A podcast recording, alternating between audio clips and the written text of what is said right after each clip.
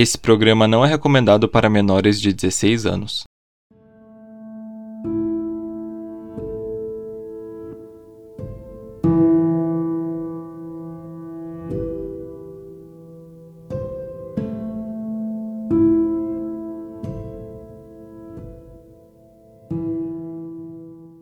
O assassinato de uma criança sempre é um baque na população, e não foi diferente quando o pequeno Ed Werner, de 11 anos, perdeu a sua vida. O que chocou ainda mais é que seu algoz era um adolescente de 15 anos, com um histórico problemático, uma família que pediu socorro e acusações de um sistema que falhou em proteger o bem-estar da comunidade, da vítima e do acusado. Esse é o podcast Clube dos Detetives. Eu sou Rodolfo. E eu sou a Patrícia. E hoje vamos falar sobre o controverso caso do Samuel Menzi. Agora fiquem com os nossos recados e a gente já volta.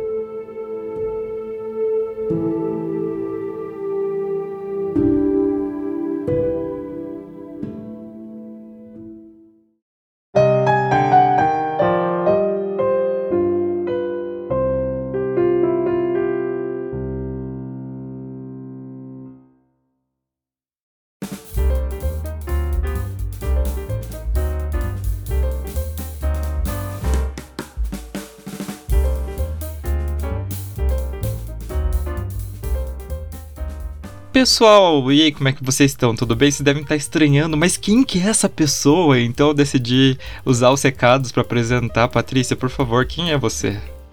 Oi, gente, eu sou a Patrícia, amiga do Rodolfo já de outros podcasts e tô bem animada, bem feliz de ter sido convidada para participar do Clube dos Detetives. E eu espero que eu consiga contribuir para esse podcast ser melhor ainda, né? Ele já é incrível, é, tem episódios sensacionais. Eu já sou fã número um do Rodolfo e já escutava toda semana. E, bom, espero que vocês gostem da minha participação aqui. É isso aí.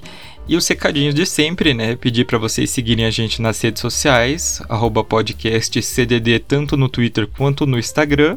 Se vocês quiserem ajudar a gente, vocês podem ir lá na nossa plataforma do Apoia-se, né, o apoia.se barra podcastcdd, ou também se vocês quiserem fazer a doação de qualquer valor pelo Pix, né, através da chave que é o nosso e-mail podcastcdd@gmail.com. E antes que eu esqueça, essa semana eu dei uma arrumada lá no nosso site. Eu arrumei algumas coisinhas, a versão escrita das pautas, coloquei no link de todos os episódios a versão escrita para ficar mais fácil de vocês também verem as fotos porque às vezes a gente posta o episódio, né, e não posta a versão escrita porque correria, né, gente, acontece. Mas agora eu prometo que eu vou deixar isso bem certinho para vocês, então não deixem de entrar no nosso site lá, os posts dão bastante trabalho, mas são bem bacanas. Então entre lá no podcastcdd.com.br. Mas é isso, então vamos pro nosso episódio.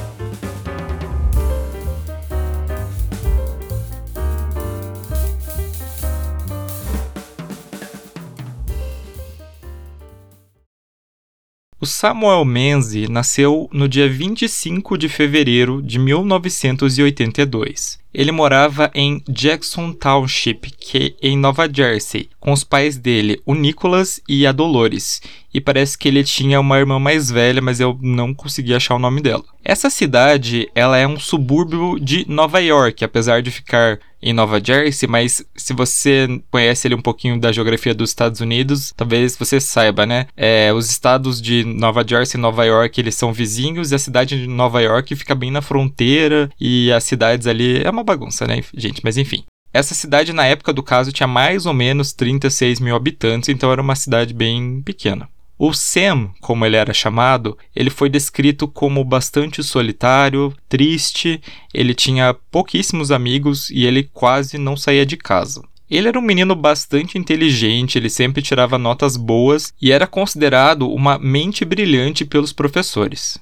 Como ele não saía muito de casa, passava bastante tempo no computador e aparentemente seus pais eram bem tranquilos em relação a isso. Até porque, né, eram os anos 90, a internet ainda estava no começo e não existia nenhum tipo de debate sobre segurança digital ou sobre o cuidado que os pais deveriam ter com seus filhos, né? E no que eles acessavam. É, quando ele tinha 12 anos, ele criou um blog em que ele falava muito sobre o seu dia a dia, as coisas que ele gostava, como a banda Smashing Pumpkins, além de fazer alguns desabafos, como a vontade de ter amigos verdadeiros. Ele estudava em uma escola católica só para meninos, mas ele acabou desistindo antes de completar o primeiro ano da escola secundária por causa do bullying que ele sofria.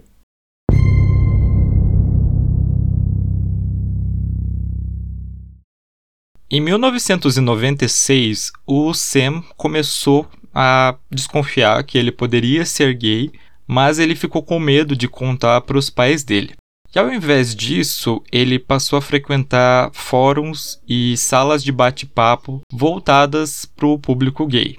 Infelizmente, foi numa dessas salas que o garoto acabou encontrando um homem de 43 anos chamado Stephen Simons, que morava em Holbrook, no estado de Nova York. O Stephen, ele já tinha sido condenado duas vezes por pedofilia e ele estava ali caçando, né, mais alguma vítima. Os dois conversaram, eles mantiveram contato por telefone e também por e-mail, até que o Stephen convenceu o Sam a se encontrar com ele em um shopping em Freehold. Depois, os dois passaram a noite juntos em um motel aos arredores da cidade. Quando Sam voltou para casa, encontrou seus pais bem preocupados, que perguntaram onde ele estava. O garoto disse que tinha saído, resolveu passear à noite em um bosque que ficava próximo ao bairro em que morava. Os pais não acreditaram em nada, né? Porque o garoto estava limpo, estava de banho tomado, mas eles não sabiam como agir e acabaram não fazendo nada naquele momento. Depois desse vieram outros encontros, sempre escondidos. Sam chegou a passar um final de semana com o Stephen em uma casa que ele tinha em Long Island, sempre mentindo para os pais que estava com algum amigo. No começo de 1997, o comportamento do Sam estava piorando muito. É, ele não estava frequentando a escola, então ele passava a maior parte do tempo sozinho usando o computador. Quando ele era contrariado, é, ele dava soco nas paredes, ele também gritava bastante com os pais. Nessa época, ele foi levado até uma instituição psiquiátrica e passou a receber medicação e também a fazer terapia.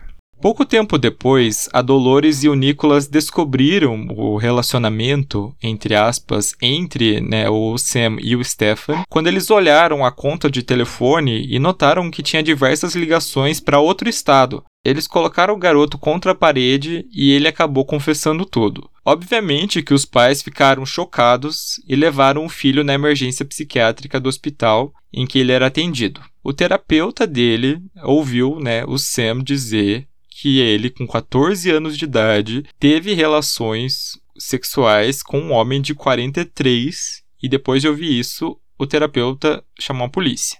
O Nicholas, né, o pai do Sam, parece que ele ligou para o Stephen e disse que sabia, né, o que estava acontecendo ali e mandou ele ficar longe do filho dele.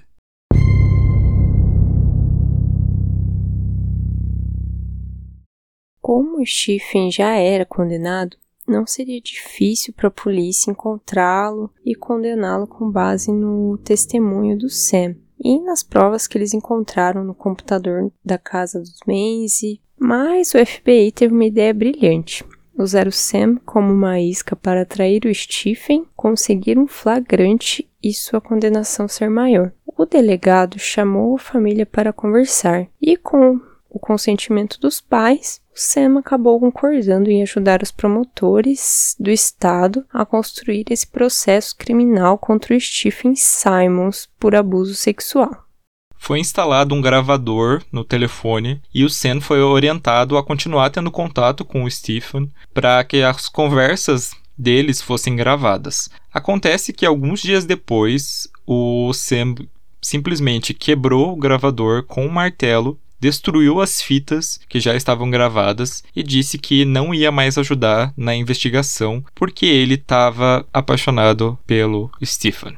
Os pais procuraram novamente ajuda psiquiátrica e tentaram internar o Sam no dia 24 de setembro, alegando que o adolescente estava totalmente fora de controle. Chama a atenção que a Dolores, a mãe, ela implorou a ajuda do hospital, dizendo que o Sam precisava ser institucionalizado, que ela e o marido estavam com medo do Sam e que não queriam levar ele para casa de volta. E mesmo com tudo isso, o pedido de internação foi negado.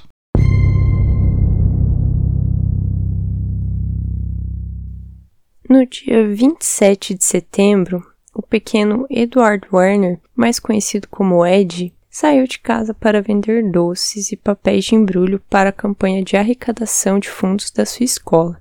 Quem vendesse mais ganharia como prêmio um par de walkie-talkies, e o garoto estava empenhado em levar o prêmio, nem que para isso ele precisasse sair em um dia de chuva como era aquele. A vizinhança era extremamente tranquila, então ninguém achou perigoso deixar uma criança de 11 anos bater de porta em porta para vender alguma coisa, até porque isso é bem comum nos Estados Unidos.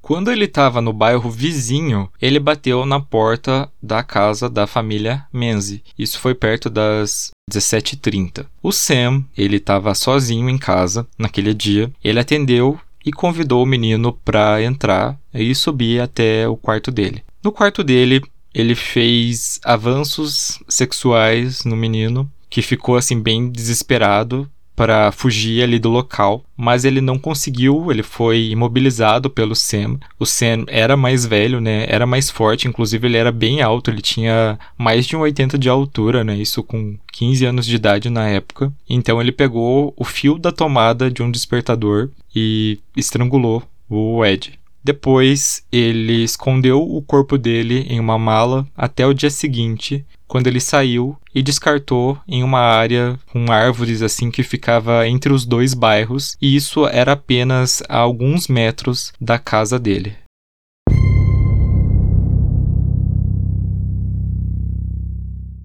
Quarenta e oito horas depois de ser dado como desaparecido, a polícia encontrou o corpo do Ed.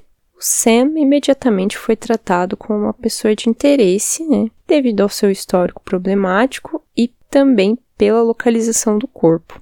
A confirmação veio quando a sua própria mãe, Dolores Menzies, chamou a polícia e entregou o filho, que foi interrogado e acabou confessando tudo. A polícia revistou o quarto de Sam e ainda encontrou fotos que mostravam ele e o Stephen em atos sexuais, além de material de pornografia infantil que Sam assumiu pertencer ao Stephen.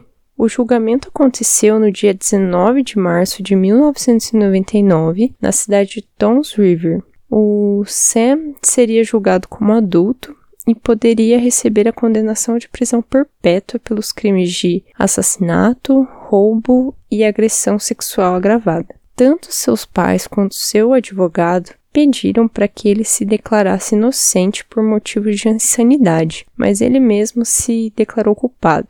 Por causa das confissões e da declaração de culpa, o juiz condenou ele apenas pelo crime de assassinato em primeiro grau, e a pena foi de 70 anos de reclusão, com possibilidade condicional após cumprir 30 anos. O Samuel ainda disse no tribunal: Sinto muito por todo o sofrimento pelo qual fiz tantas pessoas passarem, as vidas da minha própria família e mais ainda, da família Werner eles perderam seu filho. E ele foi mandado para cumprir pena na prisão estadual de Nova Jersey, em Trenton. Quanto ao Stephen Simons, ele foi preso pelo crime de contato sexual com um menor de idade, que no caso era o Samuel, isso foi dias antes da morte do Ed. O Samuel se recusou a testemunhar contra ele, e como ele era a única testemunha, né, o crime teoricamente é contra ele, a pena do Stephen acabou sendo bem pequena, de apenas 5 anos. No julgamento, todo mundo ficou bastante chocado porque o Sam pediu para o juiz que ele levasse em conta que o Stephen nunca tinha sido violento com ele, nunca tinha forçado ele a fazer alguma coisa e que ele não se arrependia de ter tido um relacionamento com aquele homem que tinha quase 30 anos a mais do que ele. O Stephen, ele admitiu ter cometido os atos sexuais e disse que se ele não tivesse conhecido o Samuel Menzi, o Ed Werner nunca teria morrido. Ele discursou no tribunal dizendo: Se eu pudesse sacrificar minha vida para trazer Ed Warner de volta, eu o faria. Não sou uma pessoa má. Ele ainda prometeu manter contato com o Sam quando ele saísse da prisão, o que indignou todo mundo, principalmente os pais dele. O Nicholas disse que o Stephen tinha feito um bom trabalho em conseguir controlar a mente do Sam. Posteriormente, o Stephen deu uma longa entrevista para o jornal Village Voice, comentando sobre a vida na prisão e tudo mais, e como ele não se considerava um mau pedófilo, segundo ele, alegando que ele nunca tinha tido relações com crianças, apenas com adolescentes. Ele também disse que foi o Samuel que tomou a iniciativa em várias ocasiões. Ele disse: ele queria ir para a cama com um homem mais velho. Bem, eu era esse homem mais velho. Eu era a fantasia. Eu era o estúpido que o deixou me convencer a fazer isso. E assim, eu não tenho palavras para falar sobre esse homem. Inclusive, a entrevista dele, eu não, não, sei se eu recomendo vocês lerem, porque é péssima, tá? É, é dessas coisas que ele disse aí para pior. Então, mas enfim.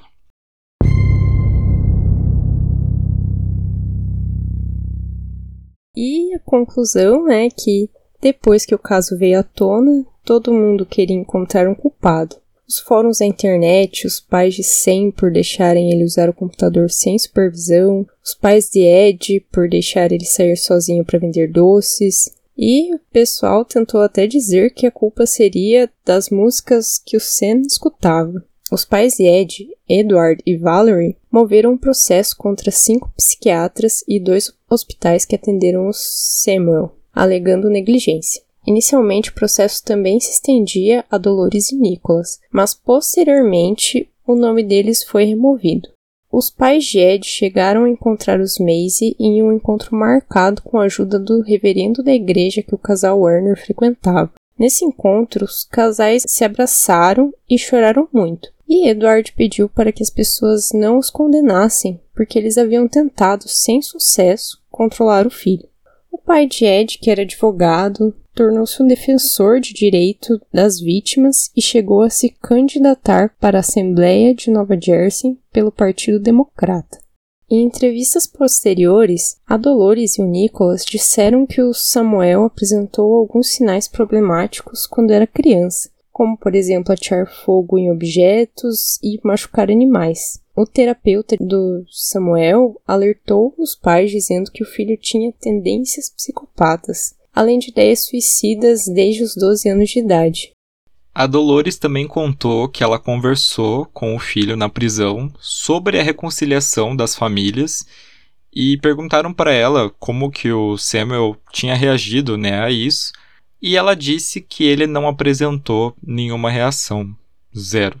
O Nicholas se juntou a um grupo chamado Cyber Angels, que dava palestras alertando sobre os perigos da internet sem supervisão e monitorando a atividade de possíveis pedófilos. Quanto à falha né, do FBI e do delegado, é, o advogado da cidade de Nova York, com experiências em crimes sexuais infantis, Andrew Vex, disse que os investigadores erraram em usar o SAM para conseguir essas provas, já que somente as conversas online entre eles e o extrato do cartão de crédito do Stephen já seriam suficiente para um mandado de busca contra ele que já era inclusive condenado né, duas vezes, como a gente falou.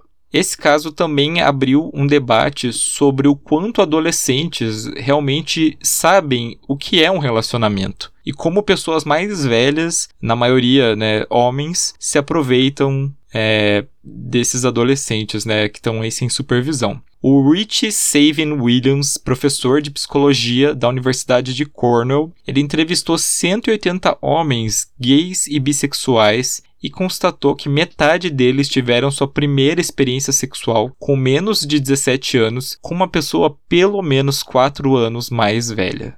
E a Jane Veles Mitchell, que foi quem cobriu o caso na época, ela deu uma entrevista para o documentário Too Young to Kill, que fala de vários casos de crianças e adolescentes que mataram. E ela disse: Os pais de Samuel Menzies tentaram desesperadamente conseguir ajuda para seu filho. Eles sabiam que ele era uma bomba relógio. O sistema falhou aqui e um garoto está morto por causa disso.